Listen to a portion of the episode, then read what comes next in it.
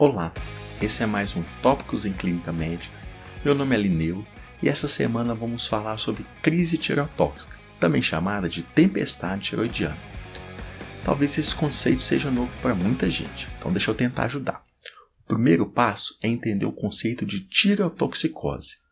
Essa é uma síndrome clínica causada pelo excesso de produção e ou liberação de hormônio tiroidiano. A crise tireotóxica é o extremo da tireotoxicose, isto é, é o espectro mais grave dessa síndrome clínica, medida pela maior intensidade de seus sinais e sintomas. Apesar de não ter uma incidência preocupante, ou seja, em torno só de 1% das tireotoxicoses que evoluem para a tempestade tiroidiana, a mortalidade dessa última é alta, podendo chegar a 30%, muito provavelmente pela dificuldade de reconhecimento dessa situação. E quem são os principais pacientes envolvidos? São aqueles portadores de hipertiroidismo que passam por estresse agudo como infecção, cirurgia de manipulação tiroidiana, infarto ou simplesmente que param de tomar as medicações ou tomam de forma acidental hormônios tiroidianos. E como que esses pacientes se apresentam? Os principais sistemas cometidos são cardiovascular, que vai se traduzir principalmente por taquicardias muito elevadas, acima de 140, desproporcional ao quadro clínico vigente, sinais e sintomas sugestivos de ciência cardíaca aguda, do ponto de vista neurológico, desde leve agitação até quadro de psicose grave ou até mesmo coma, diarreia, hipertemia que pode chegar a 40, 41 graus, sudorese, pele fria, ou seja, sintomas que podem estar presentes em diversos outros estresses agudos. Agora, se o paciente for portador de hipertiroidismo, ou principalmente se os sinais e sintomas estiverem muito desproporcional com sua suspeita clínica, crise tireotóxica deve ser aventada como possibilidade diagnóstica. A partir do momento que eu considerei ela como possibilidade diagnóstica, próximo passo, comprovação laboratorial do excesso de hormônio tiroidiano, ou seja, Dosar o T4, T3 raramente necessário, TSH. O que, que eu espero? Um T4 elevado e um TSH suprimido. Aqui um adendo importante. A gravidade dos sintomas não necessariamente está relacionada com o valor absoluto do T4 ou do T3. Como assim? Eu posso ter uma tireotoxicose leve com T4 mais alto do que um, um paciente que está em crise tireotóxica. Por quê? Porque a crise tireotóxica está relacionada muito mais ao aumento da sensibilidade dos receptores aos hormônios tiroidianos e de catecolaminas do que propriamente o seu valor absoluto. Então, o que vai determinar se eu estou diante de uma tireotoxicose leve ou de uma tempestade tiroidiana é a gravidade dos sintomas. E como eu faço para ver se esses sintomas, esse conjunto de sintomas é leve, moderado ou grave? É muito subjetivo, é muito difícil, não é? Concordo plenamente. Eu acho essa a grande dificuldade do diagnóstico da crise tireotóxica. Por isso, temos que usar algumas ferramentas validadas como o score de Bush, publicado em 1993. Ele tem uma boa sensibilidade, apesar de uma especificidade não tão alta. O que ele faz? Quantifica de forma bem objetiva os sintomas do paciente, pontuando-os.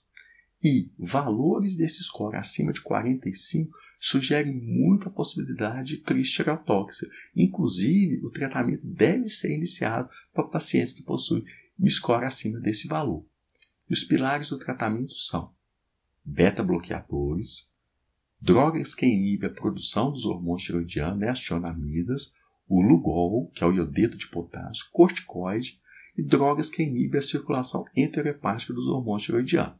Vou falar de cada uma separadamente. É claro que esse arsenal vai ser lançado à medida da gravidade do quadro. Por exemplo, beta-bloqueador é uma das principais drogas. Destaque para o propanolol, porque, além do efeito sobre os receptores betas, é claro, ele inibe a conversão periférica do T4 em T3. Dose geralmente que eu começo, 80 mg via oral, 3 a 4 vezes por dia. E aí você vai tateando de acordo com a frequência cardíaca do paciente. Se ele tiver alguma contraindicação beta-bloqueador, iniciar bloqueadores do canal de cálcio como verapamil de tiazem. Em relação aos tionamidos, nós temos duas basicamente, proptioracil e metimazol. Priorizar o proptioracil pelo efeito adicional de inibir a conversão de T4 em T3. Dose 200 mg 4 a 6 vezes por dia. Posso optar por metimazol? Pode, não há grandes diferenças em relação à mortalidade comparado com o proptilracil. Dose do metimazol, 20 mg, 4 vezes por dia via oral. Lancei mão de tudo isso, o paciente ainda não melhorou, iniciar o iodeto de potássio. Ele inibe a liberação dos hormônios tiroidianos e não a produção. E por isso ele deve ser iniciado pelo menos uma hora depois que você iniciou o Proptil ou metimazol, pelo seguinte fato: se você não inibir a produção antes, o iodo presente no iodeto de potássio pode ser matéria-prima para a produção de mais hormônio tiroidiano e até piorar o quadro. Dose: iniciar com 10 gotas via oral a cada 6 a 8 horas. Corticoides, hidrocortisona, adicionar hidrocortisona porque ela diminui a conversão do T4 em T3, 100 mg EV a cada 8 horas, e diante disso tudo, o paciente ainda não obteve o desfecho desejado, considerar iniciar colestiramina, que é um sequestrador de ácido biliar que diminui a circulação enterohepática dos hormônios tiroidianos. Dose 4 gramas via oral a cada 6 horas. Vamos sintetizar? Tirotoxicose é uma síndrome clínica causada pelo excesso de hormônios tiroidianos.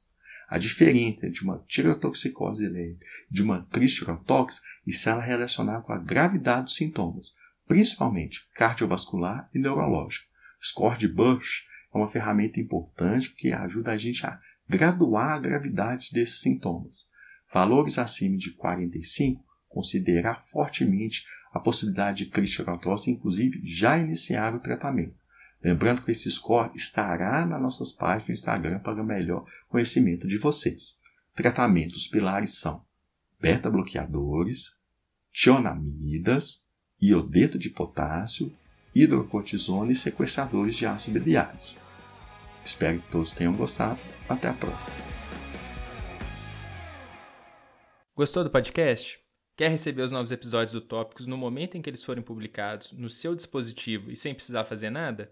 Basta assinar o Tópicos em Clínica Médica no Spotify, no Deezer ou no seu agregador de podcast favorito. Não deixe também de acompanhar nosso canal no Instagram, o arroba Podcast, onde nós vamos publicar as referências dos episódios, além de material complementar para ajudar no aprendizado. Lá também é o canal de comunicação com a nossa equipe para fazer comentários, críticas ou até para sugerir pauta para os próximos episódios. Até a próxima semana.